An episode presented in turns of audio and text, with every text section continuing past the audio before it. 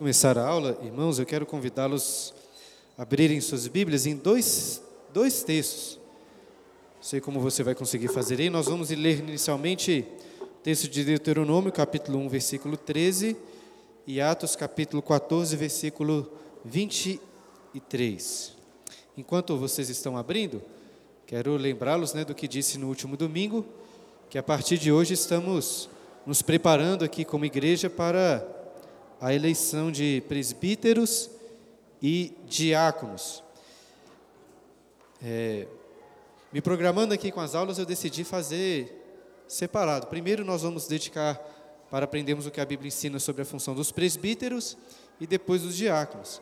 Ainda que existam temas que estão correlacionados, estou achando melhor tratar de forma, de forma distinta. Então, vamos ter, acredito que, três aulas sobre presbíteros e três aulas para os diáconos. E é muito importante, irmãos, essas aulas, ainda que alguns aqui estiveram presentes né, das últimas vezes, mas para relembrar, ou aqueles que não estiveram, para conhecer, porque veja, não é o conselho que vai decidir aqui quem são, né, quem será eleito como presbítero, quem será indicado para ser diácono. Nós entendemos pelas Escrituras, e assim é no nosso manual, o manual da nossa igreja, que a igreja como um todo tem essa responsabilidade. Agora, vocês só podem assumir essa responsabilidade se tiverem um discernimento correto do que a Bíblia ensina sobre as importantes funções de presbítero e diácono na igreja. E nós vamos, é, diferente do que é o costume em muitas igrejas, né, a nossa igreja, no nosso conselho, a gente nem estabelece a quantidade determinada de, de pessoas que podem ser eleitas, nós deixamos a cargo da igreja fazer essa indicação, tendo sido bem instruídas, e também na hora da eleição nós colocamos um, um percentual maior, né? É, geralmente temos feito que para ser eleito, então a, a, a pessoa eleita precisa de ter no mínimo 70% dos votos. Então, tendo assim uma expressividade maior de que a igreja está reconhecendo que essa pessoa está apta para exercer o ofício, o ofício de presbítero ou diácono. Tendo feito essa breve introdução, vamos fazer uma oração e depois, quer dizer, antes de orar, vamos ler esses dois textos que nos ajudam aí a nos contextualizar, depois nós oramos. Primeiro Deuteronômio capítulo 1, versículo 13, que diz: Tomai-vos homens sábios, inteligentes e experimentados, segundo as vossas tribos, para que os ponha por vossas por vossos cabeças. Agora lá em Atos, capítulo 14, versículo 23, até coloquei como título ali a primeira parte desse versículo que diz: E promovendo-lhes em cada igreja a eleição de presbíteros, depois de orar com jejuns, os encomendaram ao Senhor em quem haviam crido. Vamos fazer uma oração para iniciar? Pai querido, como lemos nestes dois textos, tanto da antiga como da nova aliança, estamos cumprindo, ó Deus, este esse propósito do Senhor para o teu povo, que é de escolher entre nós pessoas, homens sábios, inteligentes e experimentados, que sirvam como presbíteros, ó Deus, na igreja. Queremos orar, ó Deus, queremos colocar isso diante do Senhor. É, quem sabe muitos de nós até mesmo de, podemos jejuar, ó Deus, durante a semana e nos programar para colocar isso diante do Senhor. Sabemos como importante o trabalho dos presbíteros, pastores da igreja, dos diáconos, que a nossa igreja seja abençoada, Deus, com homens assim, que possam servir com temor ao Senhor, e que o Senhor use dessas aulas que vamos ter para nos preparar como igreja para essa eleição e também para nos edificar, ó Deus, enquanto estamos aqui meditando na Tua palavra. É o que nós oramos em nome de Jesus. Amém.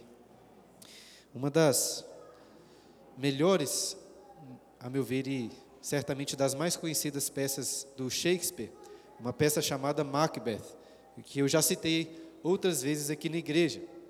Para quem não conhece, na, na história, Macbeth é o, o nome de um dos principais capitães do rei Duncan da Escócia, o rei da Escócia. Só que ambicionado pelo reino, Macbeth é levado é, por um plano que foi orquestrado por sua esposa, a Lady Macbeth, de assassinar o rei e tomar o seu lugar.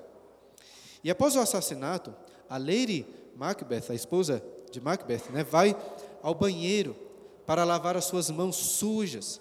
E ali ela fica impressionada como foi fácil limpar o sangue das suas mãos depois do homicídio que foi cometido. Ela diz assim: um pouco de água foi suficiente para lavar o sangue. Contudo, no decorrer da história, a culpa pelo, por aquele assassinato começou a atormentá-la. E ela passou a sofrer com um terrível sonambulismo. Ela acordava de madrugada e ficava andando pela casa, falando coisas estranhas. E sempre ali, sonâmbula, tentando lavar as suas mãos, mas nunca conseguia lavá-las. E por esse motivo, os servos ali da casa chamaram um médico para ajudar a Lady Macbeth. E o médico chegou ao palácio justamente no momento em que ela sofria com um desses ataques de sonambulismo. E assim, observando o que estava acontecendo, o médico diz o seguinte: mais ela precisa do divino do que do médico. Deus, Deus nos perdoe. Mas ela precisa do divino do que do médico. Deus, Deus nos perdoe. No contexto da Inglaterra, divino era um termo para se referir aos pastores. Em outras palavras, o médico está dizendo isso. Ela não precisa de um médico, ela precisa de um pastor. O problema dela não é de ordem física, mas de ordem espiritual. E estou citando essa frase porque acho que ela é ainda de maior importância para os nossos tempos hoje, em que, ao mesmo tempo em que há uma supervalorização do médico, psiquiatra, psicólogo, os pastores perderam muito da sua relevância, do seu valor. Né? E não estou dizendo isso aqui apenas para puxar a sardinha para o meu lado. Eu digo isso porque acredito que a igreja precisa reconhecer a importância de um aconselhamento pastoral. Um aconselhamento pastoral que, em muitos casos, é muito mais necessário do que um tratamento psicológico ou psiquiátrico. E veja, não estou aqui dizendo que psiquiatras e psicólogos devem ser deixados de lado, que eles não possuem o seu valor. Possuem.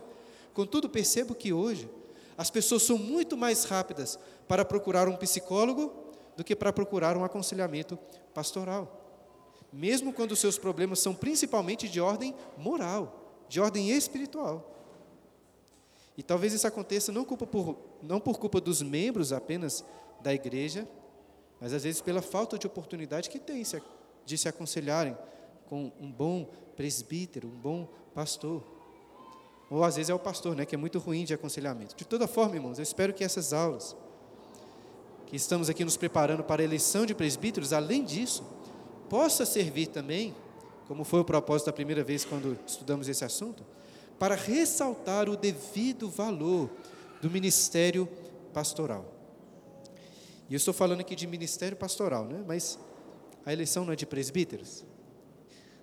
Para explicar isso, precisamos começar definindo as coisas. Esse é o primeiro ponto ali da, que eu coloquei deste esboço. Inclusive, coloquei ele para você conseguir acompanhar. Não sei se quem aí está atrás consegue acompanhar, mas nós vamos passar por todos estes pontos.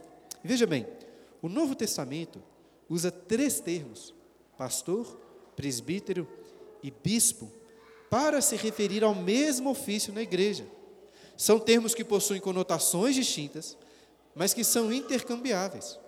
Por exemplo, lá em 1 Timóteo, no capítulo 3, um texto que nós vamos estudar nas próximas aulas, aulas Paulo fala sobre as qualidades dos bispos.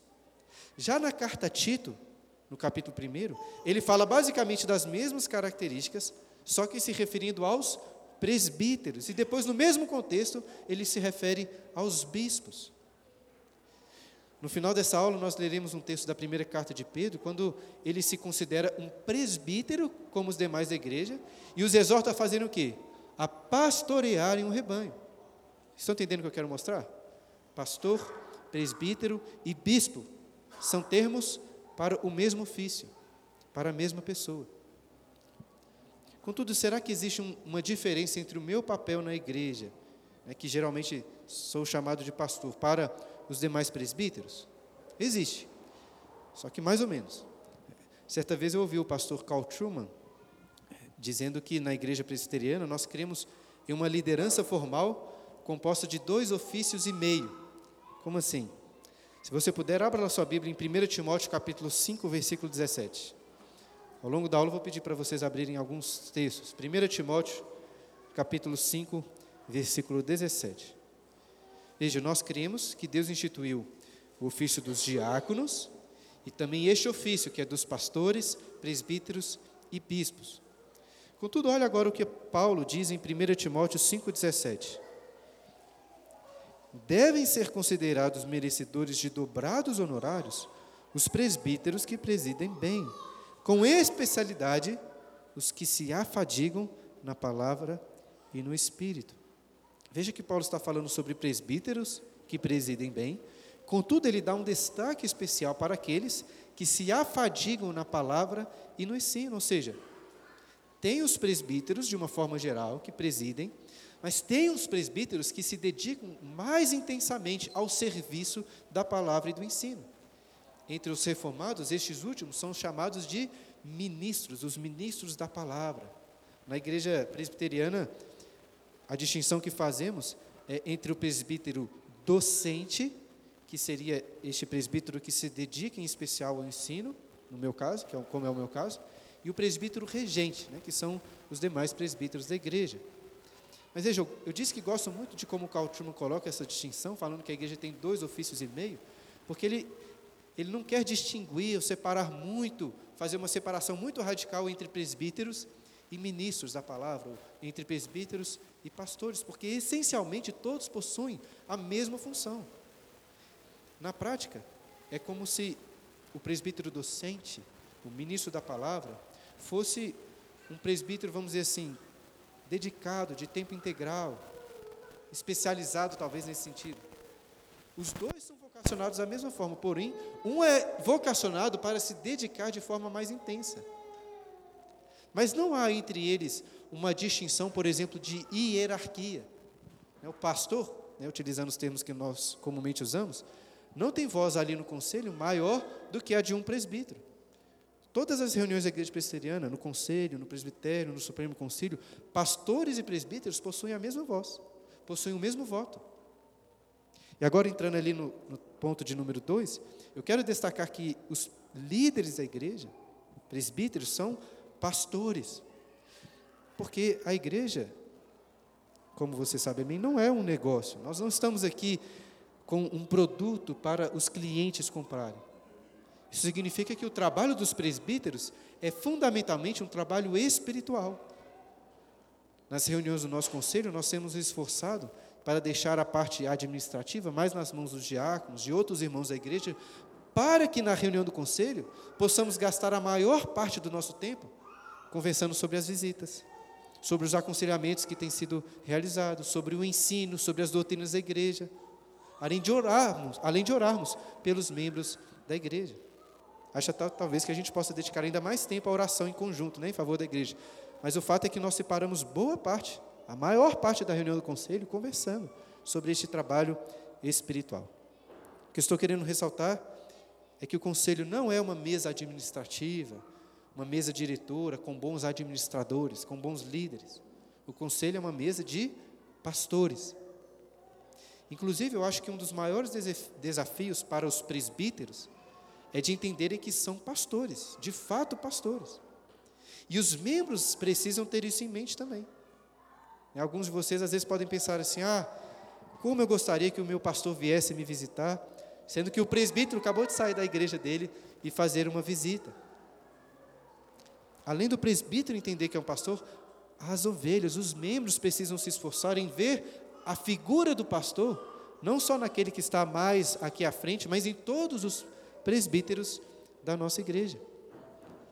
No início eu citei aquela peça do Shakespeare para, para ressaltar a importância dos pastores no aconselhamento, para ajudar nas dificuldades. Então que essa figura de um pastor possa nos possa possa encorajar tanto os presbíteros a serem verdadeiros pastores, mas também, irmãos, encorajar todos vocês a buscarem o cuidado pastoral não em mim apenas, que sou né, chamado mais comumente de pastor, mas em todos os presbíteros que são pastores também da igreja. Isso, inclusive, alivia bastante a minha meu trabalho, né? Então, façam isso, por favor. Inclusive, é, eu sei que existem irmãos na igreja que possuem esse desejo de seguirem um ministério pastoral. É uma benção, né? um ministério dedicado. Assim. Mas eu queria convidar todos também a, a ver com autoestima este papel de presbítero na igreja. Ainda que a pessoa não se torne um ministro exclusivo da palavra. Porque, veja, nem todas as pessoas possuem condições de se dedicar integralmente. E talvez algum irmão da igreja tenha esse desejo de ensinar, de pastorear, de servir a igreja. É um privilégio ser um ministro da palavra, né? dedicando, mas é um altíssimo privilégio também servir como, como um presbítero na igreja. E apesar de pastor, bispo e presbítero se referirem ao mesmo ofício, como eu expliquei, cada um desses termos possui características peculiares. Então, meu objetivo hoje é explorar cada um desses três nomes, fazendo assim de forma introdutória uma apresentação do ministério dos presbíteros na igreja. E antes, porém, de vermos distinções, no ponto 3, eu gostaria de demonstrar para os irmãos que a função de presbíteros, pastores e bispos não é uma realidade apenas do Novo Testamento, mas começa lá no Antigo Testamento. Esse é o ponto de número 3. A gente fala no Antigo Testamento muito dos profetas, dos sacerdotes, dos reis, mas os anciãos, que são os presbíteros do Antigo Testamento, possuem um papel muito importante também. Papel que às vezes passa despercebido. Né? Por exemplo, quem de vocês já parou para refletir em especial sobre o papel dos anciãos ali no povo de Israel no Antigo Testamento? O que estou querendo mostrar é que os presbíteros do Novo Testamento são uma herança do Antigo Testamento. É o fato de ter uma página em branco entre o Antigo e o Novo Testamento não deve nos levar a fazer uma a ter uma grande a entender uma grande descontinuidade, uma separação entre o Antigo e o Novo Testamento. Inclusive eu comecei a indicar essa continuidade quando logo no início nós lemos dois textos bíblicos falando sobre a escolha de anciãos, tanto no Antigo como no Novo Testamento. E agora se você puder, abra em Êxodo capítulo 3, Êxodo 3, 18. Êxodo capítulo 3, versículo 18. Quando Deus chamou Moisés para ir até Faraó, que é o contexto deste capítulo, Deus disse assim, Êxodo 3,18: E ouvirão a tua voz, e irás com os anciãos de Israel ao rei do Egito, e lhe dirás: O Senhor, o Deus dos Hebreus, nos encontrou. Agora, pois, deixa-nos ir a caminho de três dias para o deserto, a fim de que sacrifiquemos ao Senhor nosso Deus. Ou seja, mesmo antes deles saírem do Egito, ainda quando eram escravos, já encontramos anciãos que serviam de líderes, que serviam de representantes do povo de Israel. Lá em Êxodo, no capítulo 24, quando Deus consuma a aliança com o seu povo, ele chama para subir aos pés do Monte Sinai quem? Arão, junto com Moisés, e os 70 anciãos de Israel. Aqueles anciãos viram o Senhor, comeram e beberam na presença de Deus, consumando aquela aliança. Vemos também em Números capítulo 11 que estes anciãos, além de representarem o povo, eram superintendentes do povo, eles eram responsáveis por eles. Quando eu estava preparando essas aulas da primeira vez, eu li vários livros, né, alguns livros sobre pastores, sobre presbíteros, mas o melhor, na minha opinião, disparado, é um livro que se chama O Presbítero, de um autor chamado Cornelius Van Damme. Parece Van Damme, né? Cornelius Van Damme. E nos primeiros capítulos desse livro, ele dedica apenas ao Antigo Testamento, destacando ali o papel dos anciãos no Antigo Testamento, não só no período de Moisés, como nós lemos aqui, mas também nos demais períodos, dos juízes, dos reis de Israel, do exílio e do período pós-exílico. Inclusive, quando estudamos a história daquele período que chamamos de intertestamentário, né? entre o último profeta do Antigo Testamento e João Batista ali no Novo Testamento, percebemos que cada comunidade do povo de Deus, cada comunidade judaica, possuía uma sinagoga, possuía ali um conselho de anciãos em cada sinagoga. E é curioso que quando nós chegamos no Novo Testamento, nós encontramos lá em Atos capítulo 6, nós vamos estudar isso depois, a origem dos diáconos. Mas os presbíteros simplesmente aparecem na igreja sem maior explicação na Bíblia. ele simplesmente é simplesmente assumida a presença deles. Nós lemos, por exemplo, no início, o texto de Atos, capítulo 14, versículo 23, que conta quando Paulo e Barnabé plantavam igrejas e promoviam a eleição de presbíteros. Era algo natural. E por que era algo natural? Porque ter um grupo de presbíteros já era o costume dos israelitas. Inclusive, lá em Tiago, capítulo 2, versículo 2, quando Tiago está falando do contexto da igreja, ele fala da igreja como uma sinagoga. É claro que não é exatamente a mesma coisa. No entanto, o que eu estou querendo destacar, e eu acho que isso é muito importante, é que o conselho de presbíteros no Novo Testamento é uma herança daquele conselho de anciãos nas sinagogas e também no Antigo Testamento. Mas aí você pode perguntar: o Novo Testamento fala de presbíteros e o Antigo Testamento fala de anciãos. Então, por que você está dizendo que um é a continuidade do outro. Pois, como você deve bem saber, o significado desses dois nomes é muito, muito similar, aponta basicamente para o mesmo papel. E aí entramos ali no ponto de número 4. O termo hebraico usado para o ofício de ancião no Antigo Testamento, na língua hebraica, é zaken, que deriva da palavra zakan, que significa barba. Ou seja, a ideia é que o ancião deve ser homem um homem com idade suficiente para ter uma barba cheia. Ainda que o presbítero Humberto ali não, não deixe a barba crescer, mas né, a cara dele já é suficiente para demonstrar aí a sua, a sua experiência. Já o termo presbítero, no Novo Testamento, significa ali na língua grega, literalmente, homem mais velho. E essa é apenas uma das principais características dos presbíteros, né? uma, uma da, da, característica, da, da característica dele. Ser uma pessoa mais velha, uma pessoa mais experimentada. Por quê? Porque jovens, de forma geral, são, são mais impulsivos, muitas vezes ignorantes, enquanto mais velhos costumam ter mais discernimento. É claro que essa não é uma regra absoluta. Muitos velhos ficam bem gagá, perdem a noção das coisas, enquanto os jovens, muitas vezes, se apresentam mais com mais sabedoria do que anciãos. A gente pode lembrar lá do caso de Eliú, um dos amigos, aquele amigo mais jovem de Jó. Contudo, esse princípio da idade é importante por quê? Porque valoriza a experiência. Lá em 1 Timóteo capítulo 3, versículo 7, Paulo ensina que os presbíteros não podem ser neófitos, não podem ser novos na fé. Não que os presbíteros e pastores não possam ser relativamente novos. Eu, por exemplo, sou novo. Mas ainda assim precisamos demonstrar experiência na vida cristã. Vamos supor, uma pessoa que se converte aos 50, aos 60 anos, também vai precisar de um bom tempo antes que possa se tornar um candidato ao presbiterato, ainda que tenha uma idade avançada. E além disso, no versículo 7, lá de 1 Timóteo 3, Paulo fala sobre a necessidade de um presbítero ter boa reputação. Isso realça né, a necessidade de ser maduro, de ter uma idade avançada. Portanto, quando você pensar no termo presbítero, pense também em um ancião, alguém que possui essa experiência na vida cristã. E o próximo termo que eu gostaria de tratar é o termo bispo, ponto de número 5. Esse é um termo que nós usamos menos, né? De vez em quando eu falo aqui na igreja, chamando os presbíteros de bispos, e eles ficam achando ruim, né? O Humberto outro dia até brinquei, brincou comigo ali, pedindo para eu beijar a mão dele, já que ele era um bispo, né? Mas, enfim, é um termo que a Bíblia utiliza. A gente tem a conotação no nosso contexto aqui, mas é um termo que a Bíblia utiliza também. E na língua grega, o termo bispo literalmente aponta para um supervisor, aquele que supervisiona, um líder. Esse aspecto também era encontrado lá nos anciãos do Antigo Testamento, que eram os líderes das famílias, da cidade, ou então da tribo em Israel.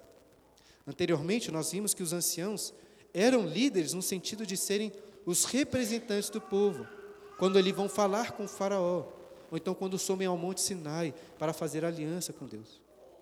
E como líderes, eles também precisavam exercer a tarefa do ensino.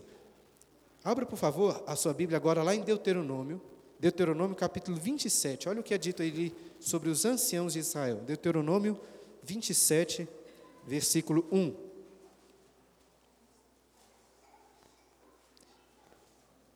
Deuteronômio 27, 1 diz assim: Moisés e os anciãos de Israel deram ordem ao povo, dizendo: Guarda todos estes mandamentos que hoje te ordeno. Reparei Moisés junto com os anciãos de Israel, exortando. E essa exortação é dada pouco antes do povo entrar na terra prometida. E mostra como os anciãos possuíam uma responsabilidade especial de garantir que os mandamentos fossem cumpridos, especialmente na ausência de Moisés, que nem entraria na terra de Canaã. Esse era o papel deles, ensiná-los a guardar os mandamentos. E além de representantes do povo e da responsabilidade do ensino, os anciãos serviam como juízes em Israel. Lá em Êxodo capítulo 18, nós encontramos aquele famoso conselho de Jetro, o sogro de Moisés, lembra? Dizendo que Moisés deveria escolher homens capazes para julgar as demandas do povo, um povo que era muito grande. Em Deuteronômio capítulo 1, quando Moisés, o próprio Moisés conta ao povo sobre essa iniciativa, ele mostra que pediu para que o povo, para que as próprias pessoas do povo designassem os cabeças das suas tribos, homens sábios e experimentados, que serviriam como juízes. Então, da mesma forma que os anciãos faziam isso no Antigo Testamento, podemos dizer que os presbíteros são representantes da igreja, líderes responsáveis pelo ensino e também pelos julgamentos. Os presbíteros do Novo Testamento podem e devem julgar. É o que Paulo orienta, por exemplo, em 1 Coríntios capítulo 8, quando ensina que as, as disputas na igreja não devem ser julgadas pelos juízes desse mundo, mas pela própria igreja. E são os presbíteros que devem tomar a frente desse juízo. Contudo, é claro que existem algumas diferenças importantes entre o Antigo e o Novo Testamento. Porque veja, na antiga aliança, a associação entre igreja e o Estado era muito forte. Os anciãos, por exemplo, poderiam decretar a pena de morte para uma pessoa. Os presbíteros do Novo Testamento não estão dentro do mesmo contexto. Eu acredito que não podem decretar a pena de morte. Infelizmente, essa foi uma confusão até entre os reformados, né, os reformadores. A pena capital, a meu ver, nesse sentido eclesiástico de igreja, seria a exclusão do povo de Deus, seria a exclusão da igreja. O que eu quero destacar é que os presbíteros devem sim julgar as demandas, devem fazer isso no seu contexto. Nós falamos então das responsabilidades e dos benefícios dos anciãos para o povo de Israel. No entanto, é evidente que eles poderiam também trazer graves, graves malefícios. Nós vemos exemplos disso. Quando se afastavam do Senhor, acontece, por exemplo, o que nós lemos lá em Juízes, capítulo 21, um texto terrível em que os anciãos se reúnem para tomar e propor uma péssima solução. Resumindo bastante, né? Eles aprovam que os benjamitas, que naquele contexto estavam sem esposas, raptassem alguns, algumas mulheres para servirem como suas esposas. Esse foi o conselho, né? Dos anciãos, dos presbíteros lá em Juízes. E da mesma forma, os presbíteros hoje podem ser instrumentos de bênção, mas também de grande maldição para o povo de Deus. Então, por isso, é tão importante fazer o que estamos fazendo agora, de refletir cuidadosamente sobre os princípios bíblicos para essa função tão importante. E por fim, além de um ancião e um supervisor, ou seja, além de um presbítero e um bispo, estamos falando de um pastor. Este é o sexto ponto. Se você ler, por exemplo, o livro de Jeremias, verá que por diversas vezes os líderes de Israel eram tratados como os pastores de Israel. E essa é uma bela imagem do ministério dos líderes da igreja, em especial dos presbíteros. Eu gostaria de destacar algumas características do pastor. Coloquei aí dez. Nós vamos gastar um pouco mais de tempo nessa parte aí. Em primeiro lugar, o pastor é aquele que assegura que as ovelhas tenham comida, água suficiente. É, essa pode parecer uma explicação óbvia, mas ela é absolutamente crítica. Por quê? Porque não pode se pode se esperar que o rebanho de ovelhas irá cuidar de si próprio. Especialmente em períodos de seca, as ovelhas precisam do trabalho árduo do pastor de encontrar boas pastagens, de encontrar água. Como diz o Salmo 23, versículo 2: O pastor é aquele que leva as ovelhas para repousar em pastos verdejantes, que as leva para junto das águas de descanso. Portanto, os presbíteros devem ser como pastores, que sabem conduzir o rebanho, para planícies férteis, onde encontram alimento rico para as suas almas. Não é à toa que Paulo afirma em 1 Timóteo capítulo 3 que o presbítero tem que ser apto para ensinar. É muito comum encontrarmos o entendimento de que alguns né, são chamados mais para a área do ensino, para serem mestres, enquanto outros que são chamados para o trabalho de pastores. E talvez eu possa concordar que existam sim ênfases distintas em alguns ministérios, alguns que se dedicam mais a uma coisa do que a outra. Mas eu pelo menos entendo que não é possível ensinar como um verdadeiro presbítero sem você ter um contato próximo como um pastor de ovelhas. Nem mesmo é possível pastorear sem ter a capacidade, ainda que básica, de ensinar como um mestre. Mestre e pastor, a meu ver, são características que caminham juntas na igreja. Elas dependem uma da outra. A gente tem que ter pé atrás com mestres na igreja que não possuem o desejo de pastorear de perto as ovelhas. Da mesma forma, temos que ter um pé atrás com pessoas, né, pastores que são bem próximos, que gostam de visitar, que gostam de cuidar das ovelhas, mas que desprezam os estudos, que de desprezam a capacitação para se tornarem bons mestres. Um bom pastor não está apenas perto das suas ovelhas, mas dá alimento para elas. E nesse papel de ensino, como eu coloquei aí no segundo ponto, o pastor precisa de muita sabedoria para guiar os diferentes tipos de ovelhas. Porque veja bem, um rebanho é constituído de ovelhas mais fortes, de ovelhas mais fracas, aquelas que são mais experientes, aquelas que são mais jovens. E o pastor precisa conduzi-las todas em um ritmo que seja adequado para todas. Isso significa que pastores e presbíteros não podem se dedicar apenas, ah, eu sou pastor apenas de dessa área da igreja. Ainda que um presbítero se dedique mais aos jovens, ou às crianças, ou aos casais da igreja, é necessário que um presbítero tenha condições de pastorear todo o rebanho, né? inclusive as crianças. Alguns pastores dizem, às vezes, que não gostam de trabalhar com crianças. Né? Talvez um pastor, né, um presbítero, pode achar que dar aula de escola dominical infantil está muito abaixo, né, muito aquém do seu serviço. Temos que desconfiar de pessoas assim. O pastor tem que conduzir todas as suas ovelhas. Em terceiro lugar, ponto de número 3, Além de conduzir para bons passos, o pastor deve ser apto para proteger as ovelhas dos perigos. Isso significa, em primeiro lugar, que, ela, que o pastor né, deve conhecer o terreno, que ele deve conhecer a topografia da região, para saber onde as suas ovelhas podem ir, onde elas podem ou não podem pastar. Da mesma maneira, os presbíteros precisam conhecer o ambiente em que nós vivemos, as ideologias, as heresias, para que tenham condições de livrar os membros da igreja do mau caminho. É claro que não é papel do presbítero ficar controlando todos os lugares né, que os membros frequentam, tudo que cada um escuta, tudo que cada um lê e aprende por aí. Eu, particularmente, defendo muito a liberdade dos membros da igreja de lerem, de escutarem, de conhecerem o que acharem mais adequado. Digo isso porque eu, por exemplo, já aprendi muitas coisas com ateus, né, com católicos romanos, com cristãos que não são reformados, tanto com bons exemplos, como através, às vezes, de, de contra-exemplos. Então, eu acho que vocês, todos os membros, podem aprender com outras pessoas também. Né? É necessário cuidado, é necessário discernimento, mas eu não acho, né? Os membros da igreja só podem ouvir aqueles pastores que são reformados. Eu não entendo dessa, dessa maneira. Contudo, Apesar disso, os presbíteros precisam estar preparados para ajudar as ovelhas no correto discernimento, bem como atentos para defender, para argumentar e para livrar as ovelhas quando estiverem indo por caminhos tortuosos. E além de guiar as ovelhas por bons pastos, bons pastos os pastores, os bons pastores precisam proteger o rebanho do ataque de lobos, do ataque dos ursos, devoradores.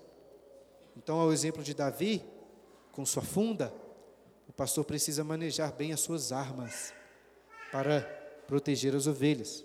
Um presbítero até pode comprar aí uma Glock, um fuzil, mas em especial nossas armas são espirituais. Nós precisamos manejar bem a palavra de Deus. E existem diversos tipos de lobos do lado de fora da igreja que querem atacar, que querem devorar a fé dos cristãos. Mas quando a Bíblia alerta sobre o perigo, perigo de lobos, geralmente está falando de falsos mestres dentro da igreja, no meio da igreja. Então nós precisamos manejar bem a Bíblia para defender o púlpito dessa igreja, para defender a casa dos membros, daqueles que entram ali para levarem falsas doutrinas, maus conselhos. E além de alimentar e proteger as ovelhas, o pastor deve cuidar das suas feridas, como coloquei no quarto ponto. Isso porque ovelhas costumeiramente quebram seus pés, caem em buracos, ficam doentes. É lá no Salmo 23, Davi ressalta como que o bordão e o cajado nos trazem consolo. Porque é através do cajado, por exemplo, que um pastor consegue tirar a ovelha de um buraco. O trabalho do presbítero não é apenas intelectual, trazendo ensino para a mente dos membros. Ele precisa estar perto quando o membro fica doente, quando fica desempregado, quando sua família está com problemas, quando está de luto. Né, o presbítero não é um, uma pessoa que vai na sua casa apenas para se alegrar, para tomar um café. Também vai ir para chorar com você, para levar consolo. O que me leva aqui ao quinto ponto. Está ali na parte 3. O pastor tem cheiro de ovelha. Por que ele tem cheiro de ovelha? Porque ele está sempre entre as ovelhas. O pastor não conduz o rebanho estando sempre à frente do rebanho. Depois pesquise na internet, procure lá imagens de pastores. Você geralmente encontrará o pastor entre as ovelhas, tocando nelas, falando com elas. E por isso ele tem cheiro de ovelhas. No Salmo 23, Davi fala do Senhor, como bom pastor, bem próximo, que prepara para ele uma mesa, que faz o seu cálice transbordar. Existe uma falsa ideia de que o pastor, isso se aplica mais a pastores como eu, né, que se dedicam integralmente, não pode se envolver assim tanto com os membros da igreja. Talvez isso, às vezes os presbíteros podem pensar assim, né, para se resguardar, para não perder o respeito, não se tornar vulnerável ali num convívio, mas, mas eu entendo que isso não tem nada a ver. O pastor precisa ser amigo das ovelhas, precisa também chamá-los em sua casa. Também, às vezes, preparar uma mesa ali com comida, encher o cálice delas, né? Dá para ver até o brilho no rosto de alguns aí quando, quando os pastores enchem o cálice delas.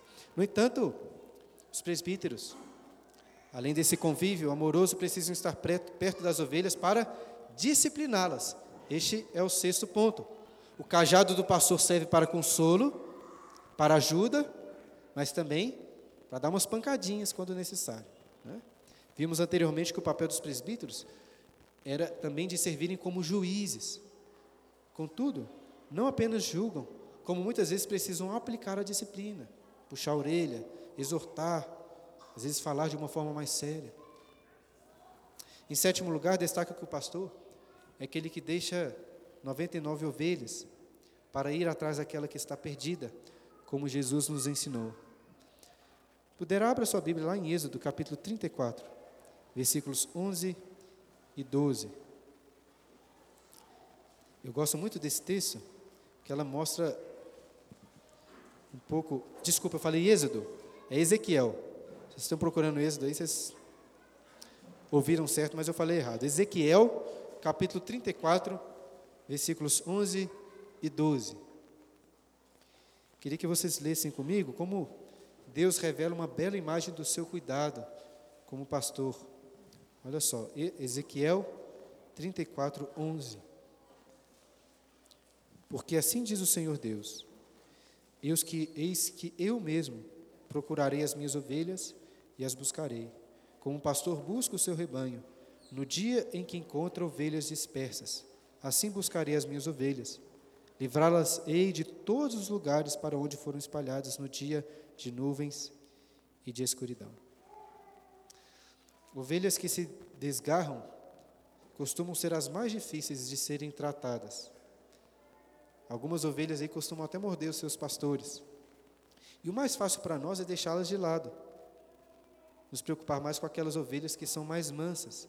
No entanto, o papel do presbítero é de ir atrás dessas ovelhas perdidas, por mais difícil e custoso que seja. O que me leva à próxima característica, no ponto de número 8. O pastor da igreja não está ali para se aproveitar das ovelhas, mas para servir as suas ovelhas. E talvez aqui o paralelo com o trabalho do pastor comece a falhar um pouco. Por quê? Porque um pastor de trabalho profissional cuida daquelas ovelhas para se aproveitar delas, não é mesmo? Para tosquear o seu pelo, ou então para sacrificá-las como alimento. Mas claro que não é assim na igreja, ou, ou pelo menos não deveria ser. No final, nós leremos um texto em que o apóstolo Pedro exorta os presbíteros a não pastorearem por sórdida ganância. Veja, você pode até dar um presente aí para o seu presbítero de vez em quando, mas não é o papel dele ser ganancioso, tomar as coisas. O papel do presbítero é de ofertar, é de servir. Pastores não podem amar o dinheiro. Pastores e presbíteros devem ser os primeiros a ofertar o seu dinheiro com generosidade na igreja. Os presbíteros hoje e os possíveis presbíteros do, do, futuro, né, que se a nossa igreja eleger mais alguém, devem se perguntar isso. Vocês estão sendo generosos com a igreja, em ofertar, em se dedicar, até mesmo com suas contribuições financeiras. Nós devemos entregar até a nossa vida em favor da igreja. Esse é o ponto de número 9. Em João capítulo 10, versículo 11, Jesus disse assim: Eu sou o bom pastor.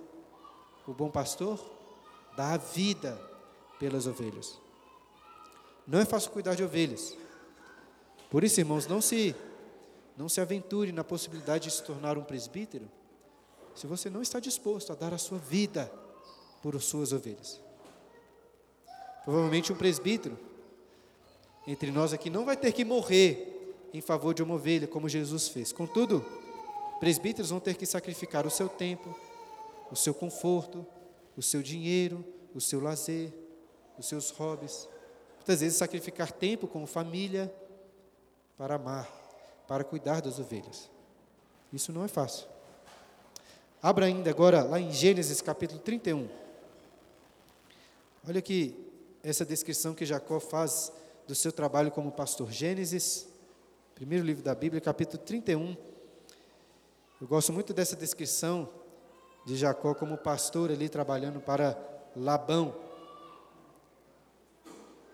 que serve de exemplo para nós. Gênesis 31, versículo 38.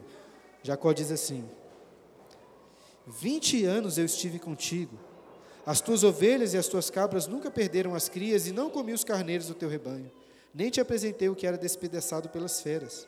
Sofri o dano, da minha mão requerias, tanto furtado de dia como de noite, de maneira que eu andava, de dia consumido pelo calor, de noite pela geada, e o meu sono me fugia dos olhos. Uma boa descrição de um trabalho pastoral. Então, se você quiser ser presbítero, esteja disposto a ser consumido pelo calor, pela geada, a perder muitas noites de sono. Uma coisa que eu acho muito legal é que Jacó nunca desprezou o seu trabalho pastoral. Eu sei disso porque muitos anos depois, quando Jacó encontra José ali no Egito, lá em Gênesis capítulo 48, Jacó diz uma coisa muito legal, Gênesis 48, versículo 15, quando ele fala de Deus que o pastoreou durante toda a sua vida até aquele dia. Ele vê Deus como seu pastor. E Jacó era uma ovelha bem difícil, dava muito trabalho, mas Deus foi o seu bom pastor, que amava profundamente. E isso me leva ao último ponto, número 10. Queria convidá-los, abram suas Bíblias lá em 1 Pedro, esse é o último texto que nós vamos ler, 1 Pedro capítulo 5. Aí deixa aí que até o final nós vamos fazer algumas referências a ele. 1 Pedro capítulo 5, versículo de 1 a 4. E o ponto que eu quero destacar agora é o seguinte: nós aqui já falamos de, nas igrejas, né, nós podemos às vezes falar de pastores efetivos, às vezes de pastores auxiliares, pastores titulares. Mas a Bíblia nos ensina que existe apenas um pastor efetivo da igreja, que é o Supremo Pastor, Jesus. O apóstolo Pedro fala, Pedro fala desse Supremo Pastor. Eu queria concluir com esse texto. Talvez um dos principais textos sobre o ministério pastoral. Olha o que ele diz aí, 1 Pedro capítulo 5. Rogo, pois, aos presbíteros que há entre vós, eu, presbítero como eles, e testemunha dos sofrimentos de Cristo, e ainda co-participante da glória que há de ser revelada, pastorear o rebanho de Deus que há entre vós, não por constrangimento, mas espontaneamente, como Deus quer, nem por sorte da ganância, mas de boa vontade, nem como dominadores dos que foram vos foram confiados, antes, tornando-vos modelos do rebanho. Ora, logo que o Supremo Pastor se manifestar, recebereis a imarcessível coroa da glória. O apóstolo Pedro se identifica como um presbítero, também como um pastor. Vocês se lembram de daquela cena que após o Senhor Jesus ter ressuscitado, Jesus apareceu para Pedro e perguntou assim: Simão, filho de João, tu me amas? Antes, Pedro tinha negado Jesus três vezes, mas agora Jesus faz essa pergunta três vezes: Pedro, filho de Jonas, filho de João, tu me amas? E a cada resposta afirmativa de Pedro, sim, Senhor, eu te amo.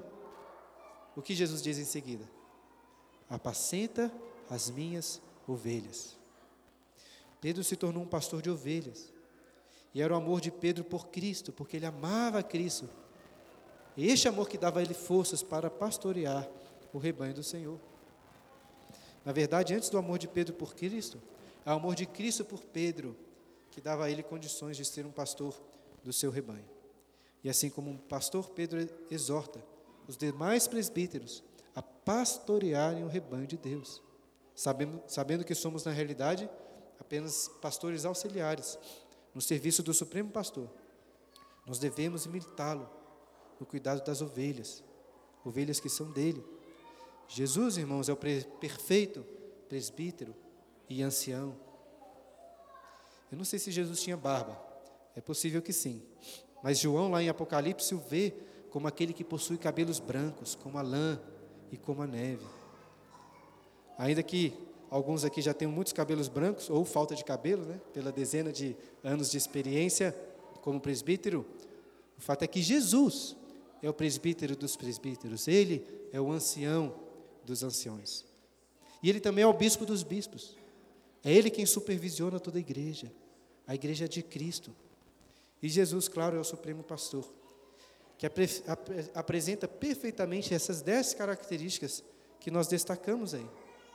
Acompanhe novamente. Jesus é aquele que alimenta as ovelhas, porque Ele é o pão e a água da vida. Cristo pastoreia os mais diferentes tipos de ovelhas com amor, até aquelas que são mais rebeldes e difíceis. Ele também as protege dos poderes espirituais do mal, as protege das suas próprias inclinações pecaminosas e, principalmente, Ele nos protege da própria ira de Deus que estava contra nós. Jesus também é o pastor que cuida das nossas feridas, porque Ele é o pastor do Salmo 23 que carrega o bordão e o cajado que nos consolam. E Jesus não só tem cheiro de ovelha, mas Jesus é o pastor que se fez ovelha em nosso favor. E o seu cajado também serve para nos disciplinar em amor. E por amor, ele é o pastor que deixa 99 ovelhas para resgatar aquela que estava perdida. Jesus não se aproveita das ovelhas, pelo contrário, por amor, Paulo diz, ele se fez pobre, para que pela sua pobreza nos tornasseis ricos. E é por isso, irmãos, que ele é o nosso supremo pastor. Eu comecei o estudo citando o médico da peça Macbeth, que ao observar a condição da lei de Macbeth, disse o seguinte: mais precisa ela do divino do que do médico. Deus, Deus nos perdoe. E eu expliquei que nesse contexto da Inglaterra, divino era um termo para se referir aos pastores. Mas o fato é que nenhum pastor em si poderia cuidar Lady Macbeth, a não ser o perfeito pastor, que não é um divino qualquer, mas é o próprio Deus. Ele é o Deus que nos perdoa. Como o presbítero César costuma sempre dizer para os novos membros que estão chegando à igreja, não olhem para nós, presbíteros, nem mim, para mim, pastor Bruno. Olhem para Cristo. Nós vamos decepcioná-los. Olhem para Cristo, Ele é o nosso pastor. Nós somos apenas seus auxiliares. Contudo, o fato é que agora estamos nos preparando para eleger presbíteros. Como fazer isso? Devemos, irmãos, olhar para aqueles que, apesar de tantas imperfeições que todos nós temos, se esforçam por se assemelharem ao nosso Senhor Jesus. Então, voltem a esse texto de 1 Pedro que nós lemos no capítulo 5 E note aí no versículo 3, que além de seguir o exemplo de Cristo, o texto diz, versículo 3, não devem pastorear como dominadores dos que vos foram confiados, antes, olha aí, tornando-vos modelos do rebanho. Lá em 1 Coríntios capítulo 11, versículo 1, Paulo disse assim: Sede meus imitadores, como também eu sou de Cristo. E pode parecer um pouco presunçoso da parte de Paulo, né? Sede meus imitadores. Contudo, irmãos, este é o papel dos presbíteros da igreja. Nós devemos imitar a Cristo e assim servir de modelo para os membros da igreja. Portanto, irmãos, ao se prepararem para participar dessa eleição né, de presbíteros, você possa pensar: qual pessoa, talvez na igreja, é um grande exemplo para mim de alguém que ama, de alguém que serve ao Senhor Jesus. De toda forma, vale ressaltar aqui para concluir que nós, pastores, presbíteros, nós não trabalhamos pensando no reconhecimento da igreja. Pode acontecer muitas vezes o serviço do pastor passar despercebido, sem ninguém ficar sabendo, sem nenhuma recompensa e reconhecimento terreno. Mas isso não é problema para nós, porque os presbíteros trabalham para o Supremo Pastor que vê todas as coisas. Note aí novamente nesse, texto de 1 Pedro, que no versículo 4, Pedro diz que quando o Supremo Pastor se manifestar, os presbíteros vão receber a imarcessível e eterna coroa de glória. Então, que possamos todos, presbíteros, diáconos também, membros, servir ao Supremo Pastor da igreja, servir uns aos outros, mirando essa recompensa final, a nossa coroa de glória. Enfim, comecei atrasado aí que eu estava escrevendo no quadro e terminei cinco minutos atrasado também. Mas eu dou para vocês a oportunidade de fazer algumas perguntas. Lembrando que ainda vamos ter mais duas aulas, né, falando sobre, principalmente sobre as qualidades que Paulo coloca lá, tanto em 1 Timóteo como na carta de Tito, quando ele fala especialmente sobre a escolha de presbíteros. Mas sobre o assunto de hoje, alguém gostaria de fazer uma pergunta? Pergunta? Ninguém, Maurício? Pergunta sobre os pastores? Sobre a eleição? Alguma dúvida? Não? Cat. Ah, Cat, eu desculpa, Cat, você estava aqui no meu campo de visão aqui, tá falho. O senhor falou que é, o presbítero, ele, muitas vezes, ele abre mão de estar com a família para se dedicar à igreja. É, então, se a esposa não concorda e ele sente que ele, ele gostaria. Essa é uma excelente pergunta, né? bem prática. Muito bom a Cat ter lembrado disso, porque o que eu quis dizer é que, de fato, Veja bem, todos os membros aqui, né, têm os seus trabalhos, já têm as suas, as suas atribuições. Eu duvido que tenham muitos aqui que estão cheios de tempo sobrando lá, né? Não, tá, tá tranquilo lá. Todo mundo aqui tem a agenda corrida.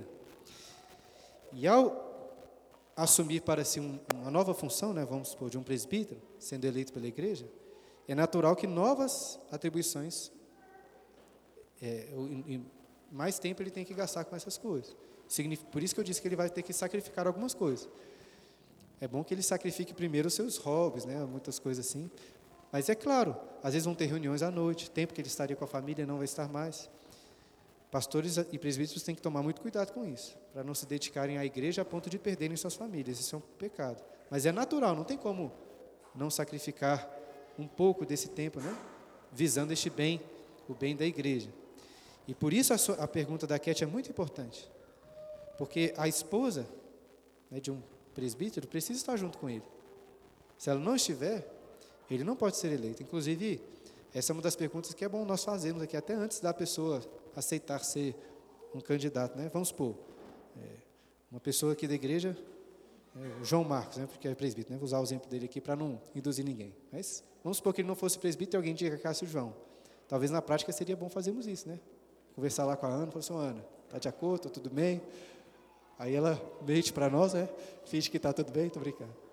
Aí ela, não, está tudo bem e tal. Aí a gente leva o nome. Porque acho que esse já pode ser um, um fator determinante. Né? Se a esposa não está junto com o marido, não é bom, não é bom. Ainda que ele tenha talvez condições, não seria bom neste momento. Então a resposta é que não, em resumo. Mais alguém? Gibran lá, o Fernando, você dá um microfone para ele, por favor? Ou o Matheus? É, são duas perguntas. Você deu o exemplo do João aí, até para entender o processo que a nossa igreja vai viver. O João, por exemplo, ele tem o um mandato vencendo agora, né? Então ele vai ser, assim, eu não sei se ele vai ser, né? Pergunta é essa. O presbítero que tem o um mandato vencendo, ele é automaticamente um candidato ou ele tem que ser indicado também? Ah, boa pergunta. Eu acho que ele, posso conferir depois com os universitários, né? Mas no caso de, porque só explicando, é para quem não estava aqui, então não, talvez não esteja lembrando. Nós estamos fazendo essa eleição agora porque na igreja presbiteriana o mandato de oficiais dura cinco anos. É, isso significa que a cada cinco anos é necessário que a igreja confirme, né? Não, a gente continua concordando que esse presbítero, esse diácono, é, podem continuar exercendo o ministério que eles estão exercendo na igreja. Como eles já são, a não ser que eles não queiram, talvez pode ser alguns presbíteros diáconos ao final do mandato falam assim, olha, por causa da minha situação aqui em casa, ou enfim, alguma qualquer outra situação, prefiro não continuar e como candidato. Isso acontece às vezes, pode ser o caso. Mas acho que automaticamente essas pessoas, né, são três presbíteros e quatro diáconos. Automaticamente eles são indicados a continuarem, a não ser que eles não queiram, né? A indicação aqui dos irmãos pode ser mais aqueles que não são ainda, ou talvez de um presbítero que você acha, ah, seria legal indicar para diácono, um diácono que você quer indicar para presbítero, aí tudo bem. Mas, é, como eu disse aqui, né, a gente não estabelece número. Algumas igrejas fazem isso, né? Tem três pessoas que estão acabando o mandato, aí estabelece lá. Então nós temos três vagas. Aí esses três, às vezes, tem que concorrer com o quarto ou com o quinto. A gente não entende que é a melhor maneira assim. Então nós vamos fazer com indicações livres aí, livres, né, irmãos? Com essa consciência bíblica, né? Não vá indicar uma pessoa só porque você gosta dela. Avalie nas escrituras, indique, aí depois a pessoa vai avaliar também, depois a igreja vai eleger. Mas na prática eu acho que sim, Gibran. Né? Os presbíteros e diáconos que já são, automaticamente são reencaminhados aí para a reeleição, a não ser que prefiram é, não se candidatar de novo, né? não serem eleitos de novo. outra pergunta é quando teve associação entre é, o conselho né, e os anciãos do Antigo Testamento e a, a posição que eles tinham em relação ou ao sacerdote, ou ao profeta, ou ao rei do povo de Deus. Essa associação, às vezes em um aspecto mais natural nosso, ela acaba sendo assim, os anciãos são os presbíteros regentes, enquanto às vezes o sacerdote ou o, o, rei ou o profeta seria o presbítero docente. Mas eu entendi que não, né? Sim, que na verdade as pessoas de profeta, sacerdote e rei são mais é, depois substituídas por Jesus mesmo, né? Na prática como Senhor da igreja e o conselho ali como tanto o pastor dedicação exclusiva quanto os outros pastores nessa, nesse corpo de anciãos ali do povo é. do Antigo Testamento. Essa relação do ministério pastoral no Novo Testamento com essas funções do Antigo Testamento é motivo de bastante discussão, inclusive entre reformados. Né? Alguns, alguns gostam de associar muito a figura do pastor como o sacerdote, né? aquele que liderava o culto, que liderava a igreja. Entre reformados é comum alguns é, talvez colocarem mais importância na figura do ministro da palavra em relação aos presbíteros, né? Mas pelo menos não é esse meu entendimento. Eu, eu acho que igual você disse, né? Até porque, veja bem, os pastores são aqueles que ensinam geralmente na igreja, né? E quem ensinava a igreja, a gente encontra lá em Neemias 9, era um escriba, por exemplo, muitas vezes. Eram os anciãos. Profetas muitas vezes nem eram liderança, porque vez ou outra poderiam ser mulheres, por exemplo, que não eram liderança entre o povo. Então eu acho que é muito difícil a gente fazer uma associação direta assim, ah, já que era o sacerdote, então tem que ser o pastor que é o sacerdote. O que nós vemos de associação do Antigo para o Novo Testamento é a que você destacou. Jesus é o perfeito sacerdote, profeta e rei. Mas nós vemos essa associação com toda a igreja. A Bíblia claramente ensina que todos nós somos sacerdotes. É o sacerdócio universal dos crentes. É uma doutrina aí que nós resgatamos, uma doutrina bíblica. Todos nós somos povo de Deus, como Pedro fala, né? sacerdócio real. Então, eu acho complicado às vezes a gente fazer uma distinção muito forte. Existe essa distinção. Eu não estou querendo que ser gente boa demais, né? Não existe, né? sou só um como vocês e tal, esse papo assim. De fato, eu sou um como vocês em vários sentidos, mas em um sentido, Deus, apesar das minhas falhas e os demais presbíteros aqui, nos instituiu como autoridade na igreja. É, nesse sentido, nós somos distintos, né? Mas eu não diria, eu teria dificuldade de ver uma associação muito forte. Ah, nós então somos os sacerdotes da igreja, ou algo assim. Acho que não. Seu João, uma pergunta, tem, traz ali para o. Está chegando o microfone aí. Só queria saber, Bruno, se existe uma avaliação do trabalho desse presbítero durante o período que ele está exercendo a função. É, no conselho, nas reuniões do conselho, né, nós conversamos muito sobre o trabalho que está sendo feito, né? Não sei se o senhor está perguntando, se está perguntando do seu filho aí, se ele está sendo examinado, bem examinado lá. Né? Assim, irmão, sendo bem aberto, né, no conselho nós temos vários momentos em que conversamos, né, ajudamos uns aos outros. Existe mais o costume de o pastor que serve de tempo integral, todos os anos ele, o trabalho dele é avaliado, né? Mas quem sabe a gente não pode propor uma forma aí de avaliar os presbíteros também entre nós. Agora, uma avaliação que vai ser feita é nessa eleição. Que veja bem, um é uma situação vulnerável aqui dos presbíteros que eles já são presbíteros e o nome deles está novamente para ser eleito. É vulnerável por quê? Porque talvez vão ter pessoas que não vão votar nele. Vamos supor, né, de, sei lá, 100 votos, ele teve é, 80 votos. Ele foi eleito, mas teve 20 pessoas aí que entenderam assim, ah, não sei. Enfim, não sei se é uma forma de avaliar, não sei se nem é a melhor forma, mas é uma avaliação também, né? É, ou vamos supor que seja o caso de alguém, né, um diácono da igreja, Aí na hora da eleição tem 50 votos. Veja que é uma situação vulnerável, né? Então quem, inclusive isso é uma coisa importante destacar. Quem quer se tornar oficial na igreja tem que estar disposto a isso, né? Eu também como pastor também tenho que ser eleito aqui. Então eu a cada três anos, os presídios tem cinco, a cada três anos geralmente tem uma eleição aqui que é a mesma situação, né?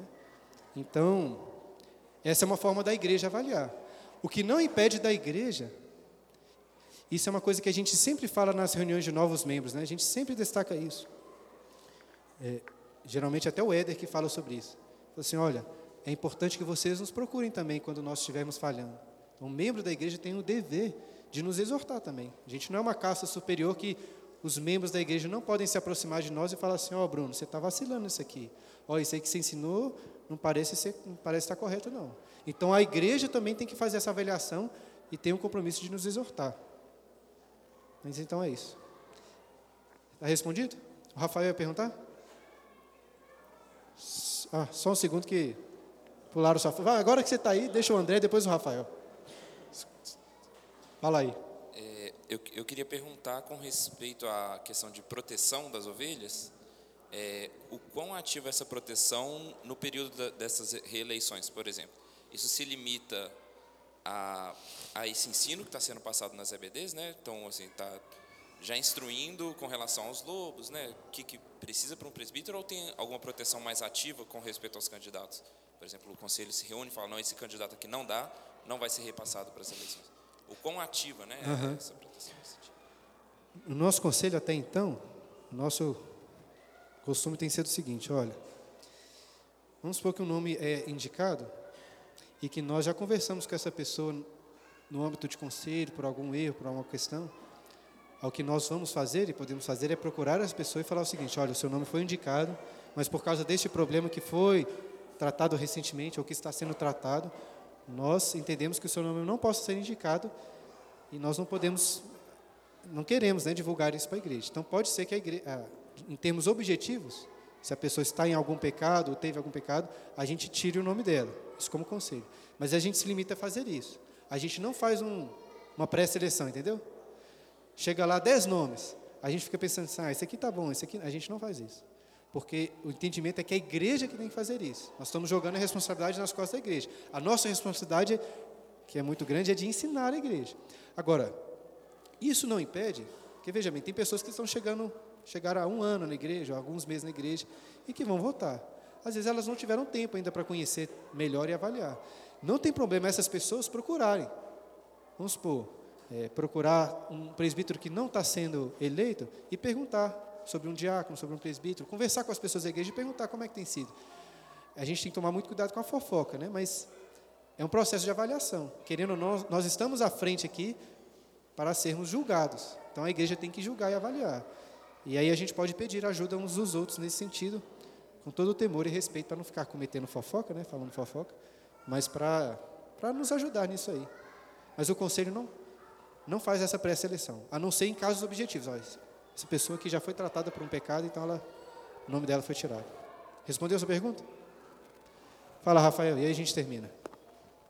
E de maneira prática, como que a gente fará essas indicações? Passa para os diáconos? Como que funciona? Ah, tá. É, chegando no final da, das aulas, né, a gente vai explicar certinho, mas o costume na nossa igreja até então, é, após as aulas, nós damos dois, uns dois ou três domingos, deixamos ali algumas. É, a gente faz um, um papelzinho para de, de indicação. A pessoa coloca o nome, né? Ó, por exemplo, indico lá para presbítero o João Marcos. O João não precisa indicar que ele né, automaticamente já está, mas você quer indicar o João Marcos. Você coloca lá e a pessoa tem que assinar. A indicação não pode ser anônima, né? Então, um membro da igreja tem que assinar. Fala assim, estou indicando tal e tal pessoa. Aí a gente dá uns dois ou três domingos. acho que até então a gente pediu para colocar no gasofilácio, né? Aí coloca no gasofilácio, aí os diáconos recolhem e passam para a gente do conselho. Então vai ser assim. Deus Santo, graças te damos por essa aula. Mais uma vez pedimos a tua bênção sobre a nossa igreja. Nos, nos ajude, ó Pai, nos capacite, nos prepare para essa eleição de presbíteros e diáconos. Deus Santo, sabemos que o Senhor é o Deus da igreja, o pastor que ama as suas ovelhas. O pastor que deu o seu filho Jesus, o nosso supremo pastor, que entregou a sua vida em nosso favor. Então, ó Deus, podemos ter certeza que mais do que qualquer um de nós é o Senhor quem ama essa igreja. E por isso a colocamos, ó Deus, diante das tuas mãos, clamando para que o Senhor cuide de nós, tenha misericórdia de quando falharmos e nos use, ó Deus, visto que o Senhor instituiu pessoas e membros e autoridades para conduzirem o teu povo, então que o Senhor nos use para conduzir essa lição, que homens, ó Deus, sejam eleitos aqui para a glória do Senhor, que o Senhor prepare o coração de cada membro para que possam pensar sobre isso e voltar com a verdadeira perspectiva cristã e bíblica. Nos capacite, ó Deus, e nos abençoe como igreja.